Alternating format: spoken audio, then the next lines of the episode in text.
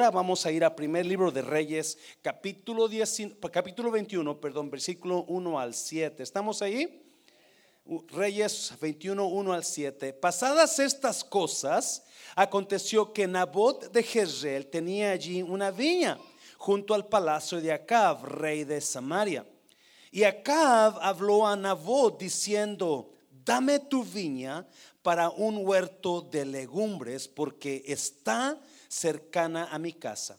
Y yo te daré por ella otra viña mejor que esta, o si mejor te pareciere, te pagaré su valor en dinero. Acabe el rey. Estaba casado con Jezabel.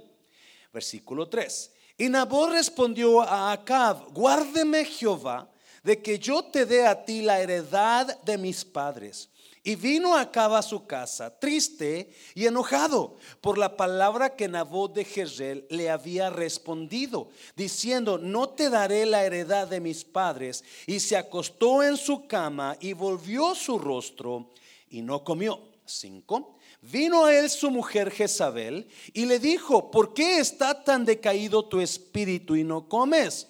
Él respondió, porque hablé con Abó de Jezreel y le dije que me diera su viña por dinero o que, si, o que si más quería le daría otra viña por ella. Y él respondió, yo no te daré mi viña. Y su mujer Jezabel le dijo, ¿eres tú ahora rey sobre Israel? Levántate y come y alégrate. Yo te daré la viña de Nabot de Jezreel. Vamos a orar. Padre, bendigo tu palabra. Espíritu Santo, por alguna razón, tú me hiciste traer esta palabra en esta tarde. Ahora, si hay alguien con necesidad de escucharla, Padre Santo, opera en nosotros en el nombre de Jesucristo de Nazaret. ¿Cuántos decimos amén? Puedes tomar tu lugar. Esta es una, una enseñanza un poquito diferente que las que enseñamos los miércoles. Por si usted no sabe, es Acab es el rey de Israel. Está casado Acab con Jezabel esta mujer era famosa, era como las Kardashians. ¿Alguien conoce las Kardashians? era como una de ellas, famosa, pero no tenía fama muy buena que digamos. Era una mujer increíblemente mala. No volteé a ver a ninguna mujer, por favor, cuando digo mala. No, esa mujer era increíblemente mala. ¿Cuántos de ustedes, cuando usted creció en su casa, su papá era el que hacía todas las decisiones, tenía control de todo? ¿Nadie? ¿Su papá no era el jefe ahí? Qué bueno, ¿verdad? ¿Cuántos de ustedes, su mamá tenía el control de la casa? Varios de ustedes, ¿verdad? Su mamá era la que controlaba la casa. En mi casa siempre fue mi padre, era muy fuerte de carácter. Y aquí estamos mirando una mujer con un espíritu controlador.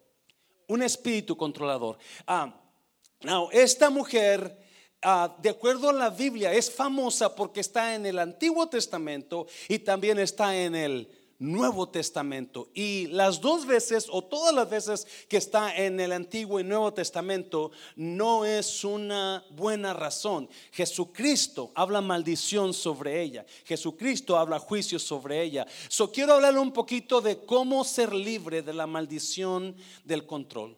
Quiero hablarle un poquito sobre cómo salir de ese hoyo donde estamos siendo controlados o estoy tratando de controlar. Otra vez, le repito, yo no sé por qué me vio Dios para acá, porque yo tenía en mente un libro del Nuevo Testamento, pero fuertemente estaba mirando sobre Jezabel y, sentí fuerte traer esto. So vamos a mirar el por qué el, cómo ser libres del control. Yo no sé si alguien aquí tiene ese deseo de controlar tu casa, de controlar tu esposa, de controlar tu marido, de controlar todo lo que se hace en tu casa. La gente con espíritu controlador apagan tu vida. ¿Sabías tú eso?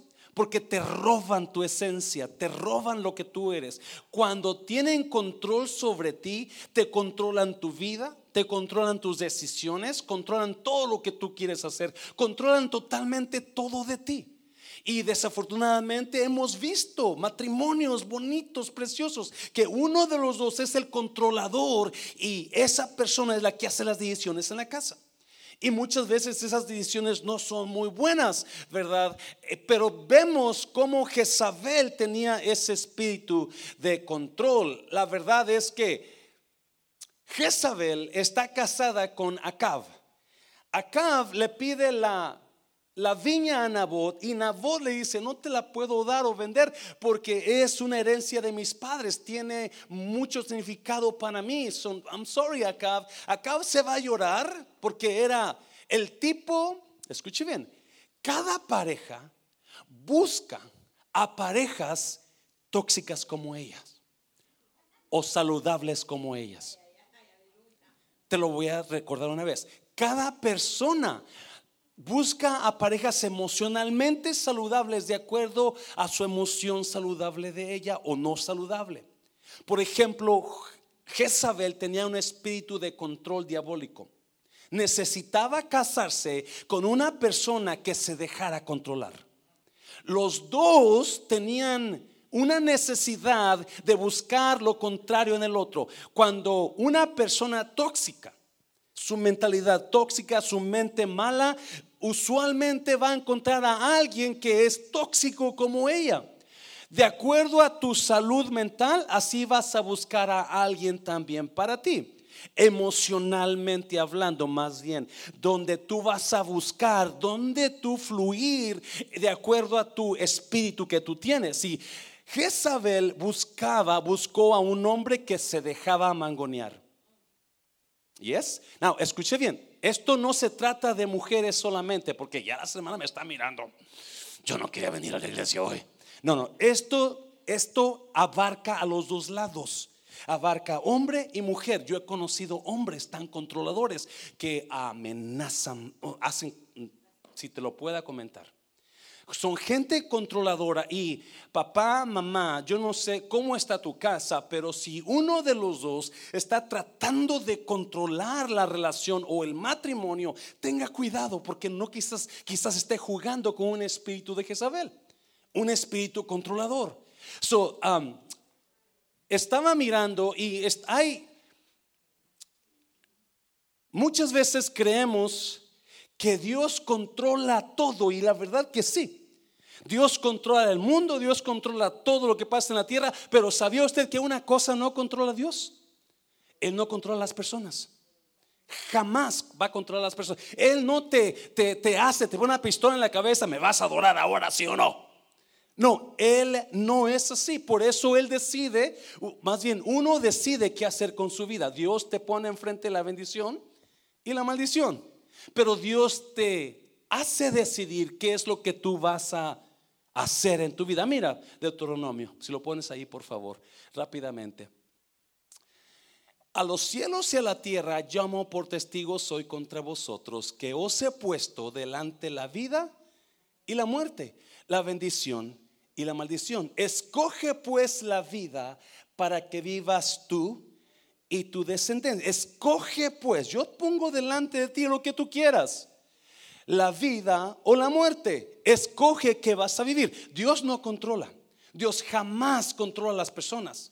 Si Él hubiera querido controlar, te hubiera hecho un robot o, un, o una marioneta, ¿verdad? Donde tú hacías lo que Dios quisiera nada más, pero Dios no es así.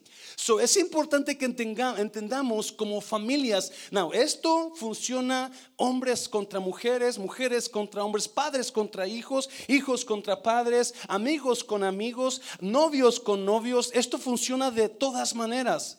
So, es importante que si en su casa o está viendo control de alguien, tenga, tenga cuidado. ¿Verdad? Y, esto me lo ponía Dios. vamos a mirar los tres tipos de control usuales que tenemos y los tres tipos de Jezabel de control. Traemos a Jezabel porque en ella se usó en su plenitud todo control sobre ella tenía en ella una facilidad de controlar las cosas, una facilidad. Hay mucho control de pastores a iglesias, ¿sabe usted eso? Mucho pastor usa el control para dirigir iglesias. Y mucho pastor usa el control para sacar dinero, para hacerte sentir mal, para la, la, la, porque son controladores. Pero también mucho miembro usa su posición para controlar, querer controlar la iglesia. usted eso? Hay mucho miembro que es que yo soy líder y, si no hago esto, si yo no quiero hacer esto, la iglesia no va para ningún lado. O gente que da mucho dinero y, o son de los que dan más dinero y sabes que si yo no doy mi diezmo ahí, me va a tener que venir a rogar el pastor. Son gente que controla. Desafortunadamente en la iglesia se ve mucho eso, tanto pastorado como liderazgo, tanto matrimonios como hijos, padres e hijos, esposo, esposa, el control, querer controlar a los demás. Le dije que no iba a ser una, una prédica normal, ¿verdad? ¿Cuándo están contentos? Dale aplauso fuerte, Señor, dáselo fuerte al Señor. So, vamos a mirar los tres tipos de control que ejerció a Jezabel con, con, en su tiempo. Número uno, la intimidación la intimidación. Si pones el texto ahí, por favor, mira, Nabot le niega su viña a Acab. Acab va con su esposa, su mujer, y su mujer se enoja y le dice, yo te voy a dar la viña. Yo voy a tomar tu lugar, esposo mío, y te voy a dar la viña. Y mira con lo que va esta Jezabel. Entonces ella escribió cartas en nombre de Acab y las selló con su anillo y las envió a los ancianos y a los principales que moraban en la ciudad con Nabot. La mandó a los ancianos, los jefes y a los príncipes, a los líderes de la iglesia, de la ciudad. Le mandó las cartas con el sello de acá, versículo 7. Y las cartas que escribió decían así, proclamad ayuno y poned a Nabot delante del pueblo. Déjame decirte, una de las cosas más horribles y tristes es cuando la gente pone, mete a Dios en sus cosas para hacer daño. Muchachita jovencita, te voy a decir algo, por favor. Ten cuidado con quien te fijas. Ten cuidado a quien le dices que sí, porque hay tanta gente afuera que van a querer controlar tu vida que van a querer manejar tu vida, tienes que pedir, cada vez que tú busques a alguien, jovencita, pídele a Dios que te revele qué tipo de persona es esto, porque hay gente que por fuera parecen la gran cosa, pero dentro de ellos son puros mentirosos.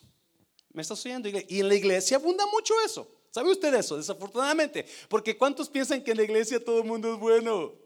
Mire, vea, vea a, su mano derecha, vea a la persona que está a mano derecha. ¿Y usted cómo piensa de esa persona? ¿Verdad que piensa, oh my God, la hermana? El hermano tan santo, míralo, qué bueno este hermano. No lo conoce. No la conoce. So, Jezabel va y firma cartas y se las manda a los ancianos y mete ahí, proclamen ayuno y poned a voz delante del pueblo, tráiganlo. Vamos a juzgarlo, versículo 10. Y poned a dos hombres que perversos delante de él que atestiguen contra él y digan, tú has blasfemado a Dios y al rey, y entonces sacadlo y apedrearlo para que muera. No, estos ancianos saben lo que está haciendo. Ellos piensan que es Acab, pero no es Acab, es quien? Jezabel. So, saquen a y digan esto y esto de él para apedrearlo. Versículo 11.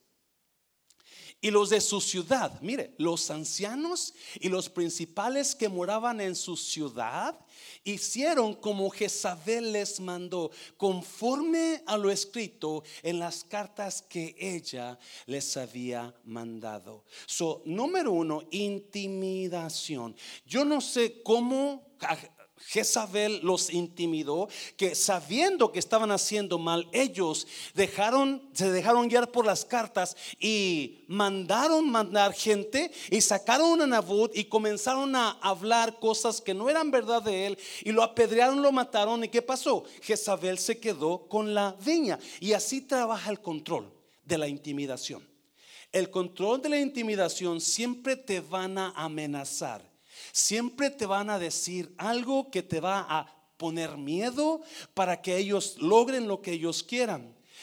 Por ejemplo, quizás alguien sepa algo de ti alguien sepa algún secreto, alguna cosa y te dicen a ti perfectamente, si no haces esto, la gente lo va a saber. Si no me haces esto, yo lo voy a decir. Si no me das esto, la gente va a saber lo que tú has hecho, lo que tú estás. Y hay mucha gente intimidando, tratando de controlar tu vida, tratando de controlar tu familia o tu futuro con tal de ganar ellos lo que ellos quieren lograr. Usan regalos te dan cositas, te mandan cositas porque te van a te quieren te quieren ganar porque ellos van a tener una ganancia. So, la intimidación es la forma en que Jezabel pudo convencer a los ancianos para poder lograr lo que ella quería, querer ganar lo que ella sacaba, lo que ella buscaba, que era la viña de Nabot.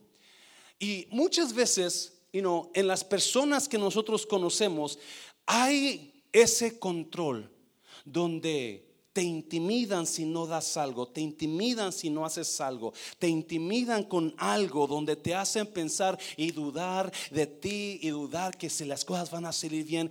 Y Dios me decía, habla a la gente sobre el control de los demás.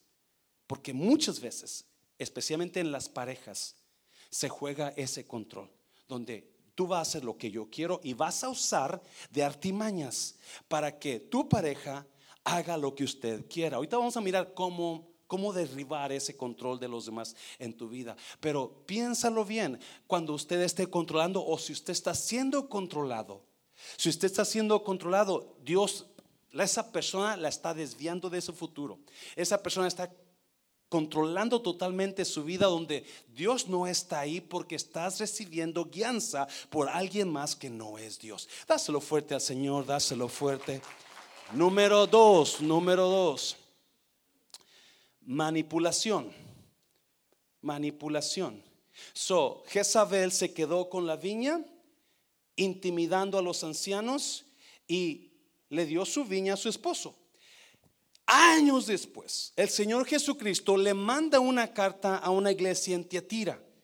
Y Jesús le manda una carta a siete iglesias, usted conoce la historia, pero en este caso le manda algo decir a la, al pastor de la iglesia en Tiatira, mira, mira, versículo, capítulo 2 de Apocalipsis, versículo 20, pero tengo unas pocas cosas contra ti. No, mire qué dice, que toleras que esa mujer, ¿quién?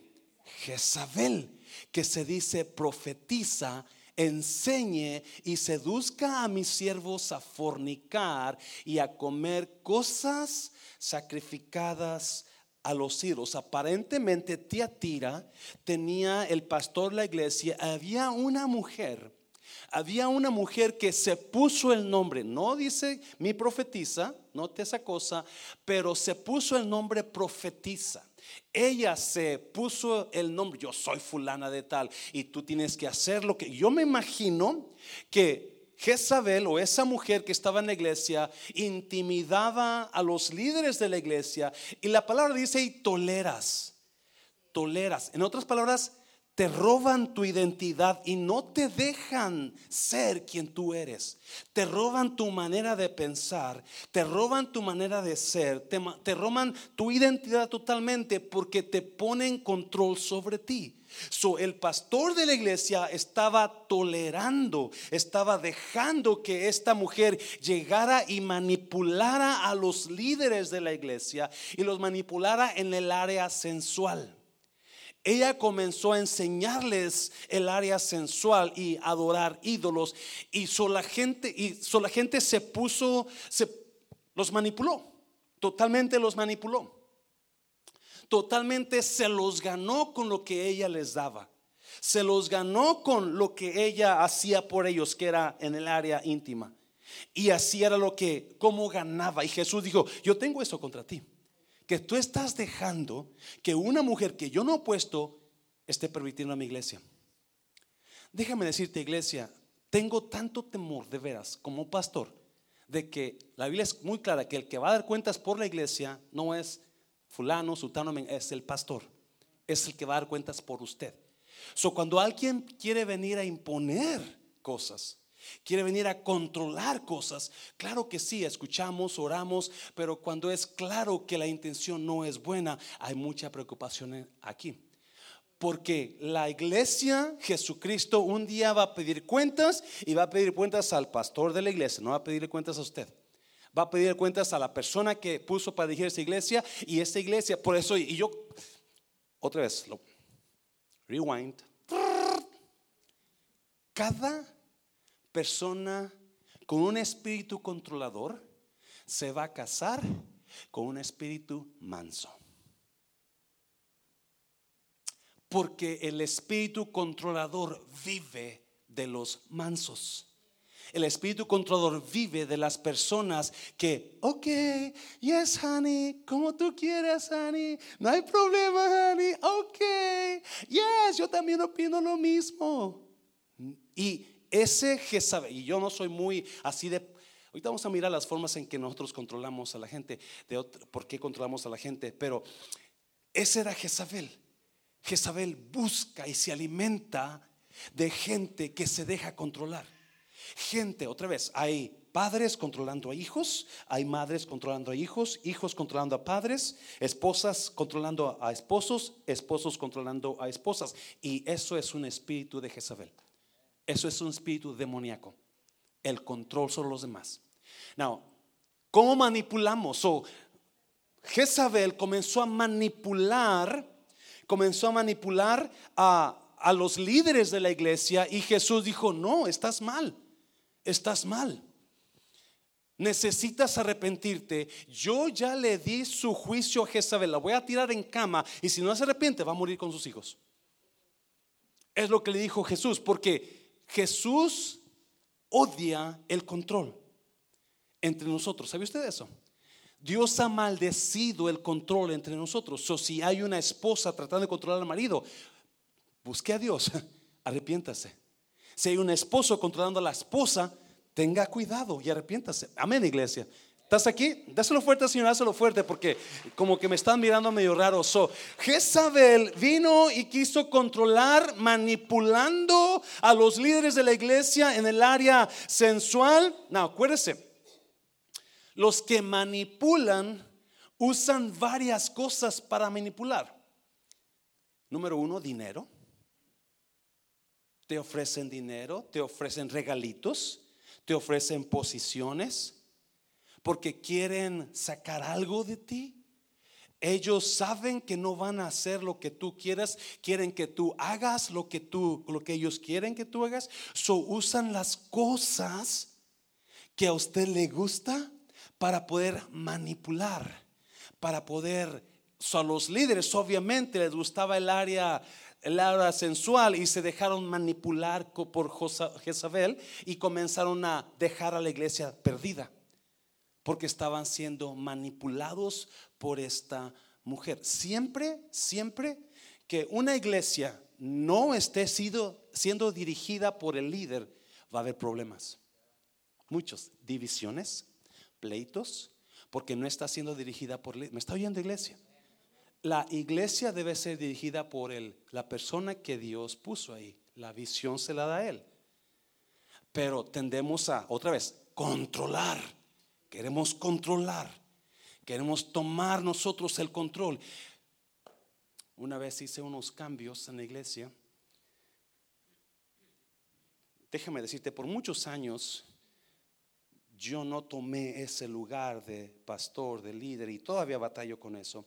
So, un día orando por la iglesia, Dios me dijo, ¿quién va a hacer los cambios por ti? ¿Quién lo va a hacer? ¿Fulano? ¿Sutano? Tú, tú eres el líder.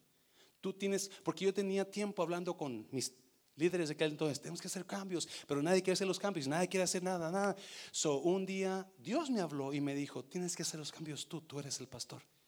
Vengo y comienzo a hacer los planes, hicimos los cambios, hicimos grandes cambios. Y viene una persona y me dice, si usted no se retracta de los cambios que hizo, se, le van a ir, se le va a ir la gente. Me quedo pensando y le dije, mira mi hermano, si yo me retracto de los cambios que hice, no soy siervo de Dios. Porque no, porque esos cambios que yo hice yo creo que vienen de Dios. Y si yo me retracto, voy a tener que ser siervo de los hombres. La persona se quedó callada. Se fueron tres familias de la iglesia. Pero la iglesia creció más después que se fueron. Porque tenemos que eh, agarrar el espíritu de control. Tenemos, y déjame decirte, hay familias enteras controlando a los demás de su familia, no sabiendo que le está afectando a usted, le está afectando a su familia el querer controlar todo. El querer controlar a sus hijos, el querer controlar a sus hijas, el que controlar a su esposo a su esposa. Eso es el espíritu del enemigo. Amén, iglesia. Están muy callados. Hay personas que están tan metidas en el control, que quieren controlar, que tienen a su familia, escuche bien, amenazada. Eh, viviendo en temor continuo por lo que esa persona está infundiendo en ellos. Han venido aquí, a usted personas llorando, le tengo un pavor a esta persona, le tengo un miedo a esta persona, porque el espíritu de Jezabel es un espíritu donde te infunde temor, te infunde terror. Mira, vamos a mirarlo, vamos a ver. Número tres, número tres, fuerza física o emocional. So, la gente intimida, la gente controla con la fuerza física o emocional. Mira, ponme ahí Primera Reyes capítulo 19. Entonces envió Jezabel, ¿quién? Jezabel a Elías, un mensajero diciendo, así me hagan los dioses, y aún me añadan, si mañana a estas horas yo no he puesto tu persona como la de uno de ellos. Tres. Viendo pues el peligro, se levantó y se fue para salvar su vida y vino a Berseba que estaba en Judá y dejó allí a su creador. La Biblia cuando dice viendo el peligro en hebreo, significa una palabra que en su mente Elías miró, miró mentalmente lo que, lo que le iba a pasar por la amenaza de Jezabel. Jezabel es la reina. Jezabel tiene bajo su mando el poder. Ella tiene soldados bajo su... Es más, capítulo 18, si usted lo lee, se da cuenta que Jezabel ya había matado a los profetas de Dios. So ahora Elías está pensando, oh my God, me va a ir como ella, porque la persona que quiere controlar usa su fuerza física o su carácter fuerte. Hay personas con tan fuerte carácter que mejor te dejan que hables en tu casa. Te dejan que diga lo que tú quieras porque no van a poder contigo. ¿Cuántos saben lo que estoy hablando? No mira a su pareja, por favor, no mira a su pareja. No pueden hablar porque hay gente que tienen fuerte carácter y son fáciles de hablar. Y cuando hablan, te dicen hasta de qué te vas a morir, cuándo vas a resucitar, cuándo viene Cristo Jesús y cuándo te vas al cielo o al infierno te van a mandar. Porque es tan difícil ganarle a la gente que sabe controlar. ¿Sabe usted eso? Hay gente controladora que no se dan cuenta que están siendo usados por el enemigo por ese carácter controlador que tienen. Ya sé que son fuertes físicamente, donde a fuerzas te. El abuso doméstico o el abuso emocional, donde te hacen sentir que tú no sirves para nada que tú eres lo poco y que y así es lo que eso es exactamente lo que usó Jezabel contra Elías. Yo tengo el poder, yo soy más fuerte que tú y mañana yo te voy a matar. Le metió tanto miedo que comenzó a huir. Y hay tanta gente, escuche bien, hay tanta gente viviendo en temor por la persona que lo está controlando. Hay personas que están siendo totalmente dirigidas por esa persona que está controlando la vida de ellos, que está no los deja ser, no los deja, no los sueltan, suelte, suelte. Si usted está controlando a alguien de su familia, a su pareja, o yo no sé a qué persona, suéltela, porque usted está deteniendo la bendición de Dios sobre esa persona. Amén, iglesia. Aquí en la iglesia nadie controla a nadie. Hmm. Eso pensaba yo hace varios años hasta que me di cuenta de que totalmente diferente. Hay personas siendo controladas tan fuertemente por alguien más. Usualmente es la pareja, usualmente. O alguien con quien trabajan juntos o hacen ministerio juntos. Porque ese es el control. El control de tener todo yo se hace como yo digo, se hace como yo mando y nadie va a hacer lo mejor, nadie va a hacer lo diferente. Y si tú te pones, uh, te va a ir como en feria. Te van a agarrar, chiquito. Te van a agarrar, chiquita. ¿A dónde? Si alguien aquí está pasando por, si alguien está siendo controlado, controlada, por alguien, aquí van tres maneras de cómo ser libre de ese control, cómo ser libre de ese control. Y no, otra vez, los que controlan físicamente usan la fuerza o la emoción. Los que controlan con, con la manipulación usan el dinero, usan el sexo, usan el poder, usan la lástima. Es que tú no te das cuenta cómo estoy pasando yo, mi vida está toda hecha, y mira, tú no tienes, no tienes ninguna misericordia de mí. Y comienzan a ponerte lástima en ti para que te sientas y controlarte. Una vez yo tenía un amigo allá por los ochentas, muy buen amigo, muy buen muchacho, y no le conocía yo novia, aunque era muy bien parecido. Y un día me dice, hey José, este, me voy a casar este fin de semana. Le dije, si no sabe que tenías novia, no, pues comencé a platicar con alguien y, y pues, y no, vamos, ya decidimos casarnos. Le dije, ¿y la quieres? No me, dijo, no me dijo nada. Le dije, te pregunto, ¿la amas? Y me dice, es que ha sufrido mucho. Le dije, esa no es la razón para que te cases, mano. Porque la lástima, se casaron y a los años se divorciaron. Porque todo lo que está manipulado por el hombre va a salir a la luz por Dios después. Todo lo que está manipulado por el ser humano va a salir a la luz. So, ¿Qué pasó con esta, esta pareja? Se divorciaron porque no había una verdadera razón para casarte, sino que hubo una manipulación es que me, es que me ha ido como en feria, es que me dejó, es que mira. Y yo entiendo, a veces uno se siente, ah, pobrecito, pobre, pero tiene que usted poder pedirle a Dios el discernimiento, ¿dónde está el control? O si nada más le están comentando para que ore por ellos. Porque hay gente que usa la lástima para ganar lo que ellos quieren ganar. Dáselo fuerte al Señor, dáselo fuerte. ¿Estás aquí, iglesia? ¿Estás aquí? Bueno, vamos a terminar, vamos a... No, ¿por qué, ¿por qué nosotros controlamos? ¿Por qué controlamos? Número uno, por el orgullo. Creemos, nos creemos mejor que los demás. Y cuando nos creemos mejor que los demás, pensamos que ellos no tienen ningún derecho sobre mí, soy yo tengo derecho sobre ellos. Y yo voy a controlar su vida. Yo soy más inteligente, yo estudié mejor, yo tengo más preparación, so ¿por qué me va a dirigir él o ella? E-, ese es número uno. Esa es la manera que nosotros controlamos a los demás. Otra vez, número dos, la personalidad fuerte mía. Me yo soy una persona que tomo decisiones, que soy inteligente, que hago esto. Y cuando veo una persona que es lenta, me desespera y, agarro el control. Agarro el control totalmente. Las mujeres se rieron, oh, mi hermano, voy a pedir perdón a Dios. Porque eso es la fuerza donde estamos controlando a los demás. Y Jezabel usó ese poder para ponerle miedo a Elías. ¿Por qué más? ¿Por qué más controlamos a los demás? ¿Por qué es lo que usamos? Miedo. Una persona controladora es una persona que está muriéndose de miedo.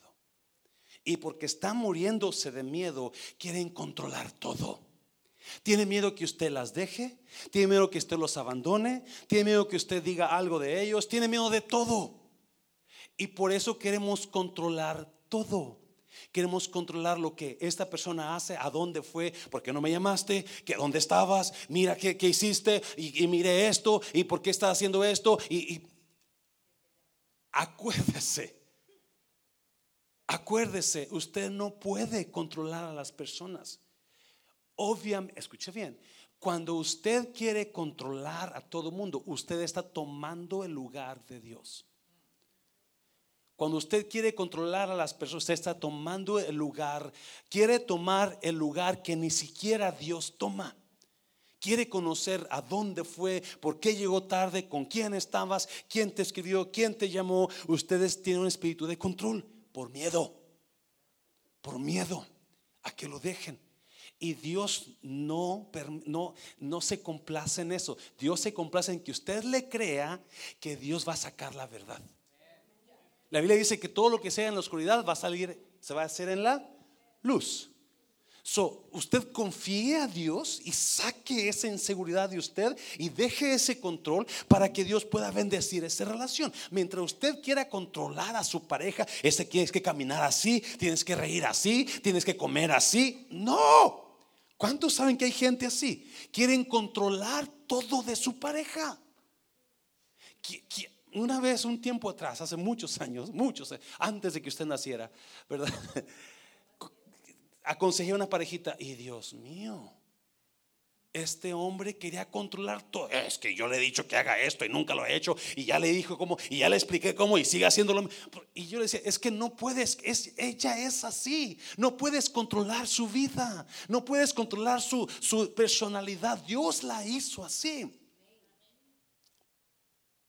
So, hay personas que están tan llenas de miedo que quieren controlar todo. Quieren controlar todo. Dáselo fuerte, Señor, dáselo fuerte.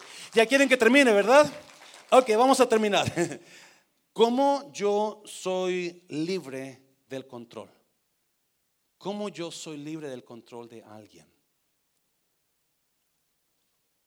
¿Cómo rompo el control? ¿Cómo lo rompo? Número uno. Tres rapiditamente cosas. Comience a someterse a Cristo y a su palabra.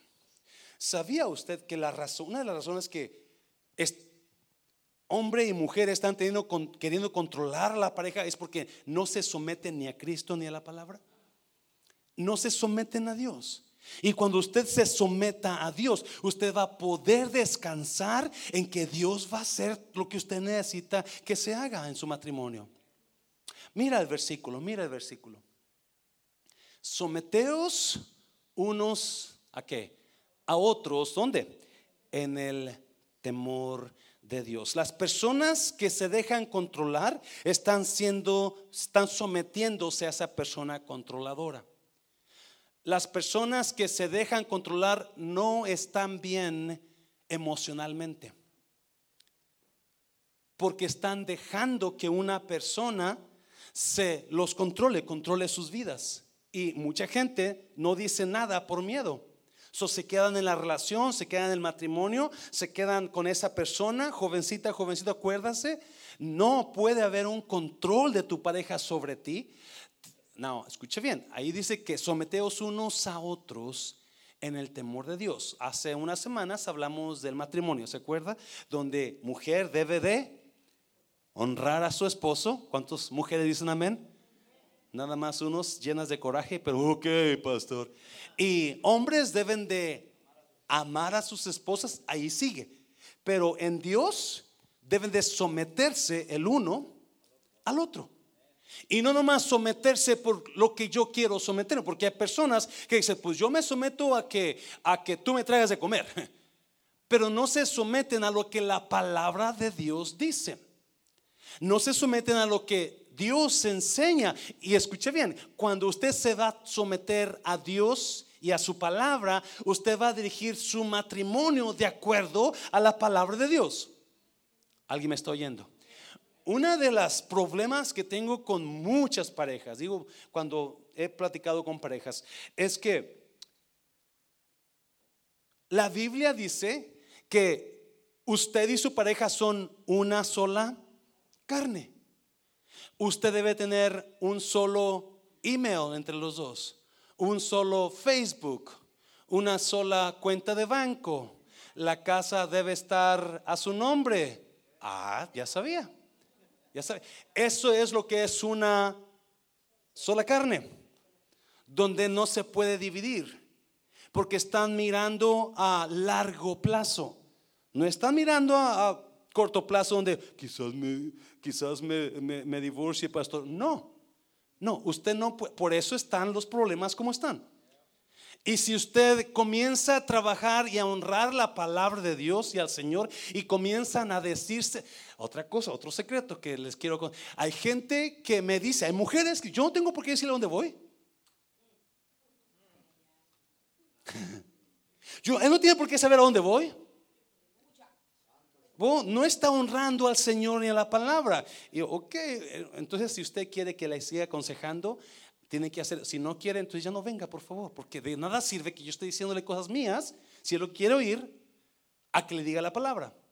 Porque la palabra me dice que toda decisión, ustedes son una persona, toda decisión que hagan, la deben de hacer siempre los dos, gracias. No nada más usted lo haga porque usted tiene los pantalones en la casa o usted es la que controla la casa. No.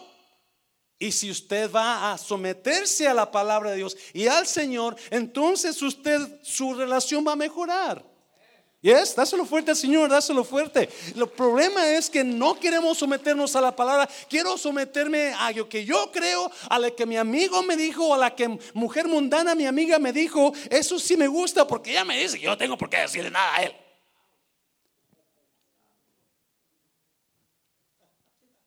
No, sométase a Cristo, sométase a la palabra y usted va a ver cómo ese control va a comenzar a soltarse soltarse. Dáselo fuerte al Señor, dáselo fuerte. Número dos, número dos. Comience a enfrentar a su controlador. Enfrente a su controlador. La razón que estamos siendo controlados es porque nunca decimos nada. Otra vez, toda Jezabel busca una cava donde lo que ella diga es lo que se hace. Toda persona tóxica va a buscar a otra tóxica. Va a querer controlar, la controladora o el controlador va a querer controlar a el que se deja controlar. Eso siempre va a pasar así. Van a buscar a esa persona donde ellos puedan brillar y esa persona que se deja controlar es la persona que nunca va a decir nada. Esa es señal que usted está mal emocionalmente. Cuando usted deja controlarse por los demás, usted siente que voy a estar, estoy prendiendo pleito en las familias ahorita esta tarde. ¿Me perdona, iglesia? No, no, se va a, a confrontar sanamente y bíblicamente, no en pleito. Que siento que esta noche va a haber pleitos en las casas. No, no. tenemos que hablar con la persona y decirle lo que a mí no me gusta, que siento que me está controlando. Siento que me estás controlando. Y eso no es bueno, eso es el espíritu de Jesús. No le diga eso porque le va a decir, eres hijo del diablo. Ya, no. La señal de que usted nunca diga nada es que emocionalmente usted necesita sanar. Pero cuando usted, cuando usted está sanando, es una señal de que usted está confrontando a su controlador. Está confrontando a la persona que está controlando. So, si alguien le dice, si alguien aquí, alguien le dice, me estás controlando, usted no comience a gritar. Usted busque, pregúntele a Dios, ¿será cierto que yo estoy siendo muy controlador? ¿Será verdad? Porque Dios le va a contestar. Dios le va a hacer sentir sí o no. Porque el control mata los futuros de las personas. El control para el, futuro de Dios para las personas cuando alguien más llegó a controlar. So, cuando usted comience a decirle a la persona, ¿sabes qué? Yo no quiero que me sigas controlando, por favor, vamos a trabajar. Si es pareja, vamos a caminar en el temor de Dios. Lo que yo voy a hacer, te lo voy a decir antes de que lo haga. Lo que tú vas a hacer, me lo vas a decir para que los dos hagamos las decisiones juntos Amén, iglesia. Y nos sometemos a Dios juntos. Mientras usted siga haciendo sus propias decisiones sin consultar a Dios ni a su pareja, usted va de mal en peor. Y cuando usted confronte a su pareja y le diga, ¿sabes qué, honey? Yo me siento mal porque siento que me, estás, me estoy asfixiando. Me siento que me estoy Hay gente que me lo dice, es que siento que me asfixio con, con mi pareja, que con rato me está llame, llame, llame suéltame un poquito. Control por miedo. Quieres controlar dónde está, con quién estuvo, con quién habló. Deja que Dios te revele la verdad. Dios es un Dios de verdad. Y Él te va a revelar todo. Dáselo fuerte, Señor, dáselo fuerte. Ya termino, ya termino, ya termino. Yo sé que ya termino, ya, ya los aburrí. Número tres, busque a Dios en oración. déjeme decirle. vamos a leer el versículo para explicártelo. Pon el versículo, por favor. Pero este género no sale sino con oración y ayuno. Hay niveles de control. Hay control leve donde hay una persona que siempre está dando las opiniones, siempre está tratando de hacer, pero no hay daño físico, no hay daño emocional. Pero hay daño, hay control donde la persona está dañando ya donde estás parando el destino de la gente porque estás controlando, donde estás quizás ah, afectando las vidas de los demás, las vidas de aquellos, perdón, porque estás tratando de controlar tú. En este caso, Jesús está en el monte con Pedro, Juan y Santiago, y cuando bajan del monte donde se transfiguró, encuentran un montón de gente y un hombre alegando con los discípulos de Jesús, con los nueve que no subieron con él. Y era, Jesús vino y les preguntó, ¿qué pasó? ¿Qué está pasando? Y el, el Señor que estaba alegando dijo, yo traje a mi hijo a tus discípulos y no lo pudieron librar porque estaba, un, un, diablo lo mete en el fuego y en el agua y lo quiere matar y, y ellos oraron por él y no pudieron uh, librarlo del enemigo. Y Jesús, tráemelo yo y Jesús lo liberó, ¿verdad? Y los, discípulos le preguntaron a Jesús, ¿por qué nosotros no pudimos? Y Jesús, por tu fe, falta de fe. Y luego dijo, pero este género no sale sino con oración y ayuno. Jezabel, el espíritu controlador de Jezabel, escucha bien, es un espíritu satánico que quiere infiltrar en la iglesia y quiere destruir matrimonios buenos, familias bonitas, hombres y mujeres de Dios que quieren servir a Dios, pero llega ese espíritu en la persona y comienza a controlar. Créame, yo me he enfrentado con espíritus así, créamelo. Y esos espíritus te ponen un temor en tu vida porque quieren controlar todo. Son espíritus amenazantes, así como así como Jezabel amenazó a Elías y mañana yo te voy a matar. Y me lo han dicho en mi cara, me han visto y me han dicho, vas a ver, me lo han contado, me han mandaron un texto diciendo lo que iban a hacer si yo no accedía a lo que ellos querían en la noche. Está estudiando para el domingo y me llega un texto de un número desconocido y, y esto y esto y esto va a pasar si no haces lo que yo te estoy diciendo. Así, así. Porque gente quiere controlar, gente quiere destruir con control y ese es un espíritu satánico donde te infunden el miedo, te infunden el temor. ¿Qué va a hacer si no me libero? ¿Qué va a hacer si esta persona me suelta? ¿Qué va a hacer? Y Jesús dijo, este género no sale sino con oración y ayuno. Toda situación donde usted no pueda hacer nada, esta es la respuesta. Es, por eso tenemos oración y ayuno este comenzando el próximo lunes. 21 días de ayuno, 40 días de oración. Cualquier cosa que usted esté pasando, cualquier cosa que usted necesita donde la mano se mueva, ¿por qué no se pone a ayunar con nosotros y por qué no se viene las oraciones cuando pueda? Quizás no pueda estar aquí toda la semana, pero cuando pueda, aquí de 7, una hora nada más, una hora, véngase a orar. Porque eso es lo que va a soltar el poder de Dios contra todo poder del diablo. Dáselo fuerte al Señor, dáselo fuerte. Cierra tus ojos, cierra tus ojos, cierra tus ojos. Habrá alguien aquí en esta tarde que quizás quiera pasar aquí al altar y dejar miedos, soltar cadenas. Quizás tienes algún problema de control donde tú quieres controlar y quieres entregárselo a Dios, vente al altar. Dame sol, Mani, por favor. Vente al altar, ya nos vamos, ya nos vamos. Si quizás usted está siendo controlado por alguien, controlada por alguien y quiere pedirle a Dios ayuda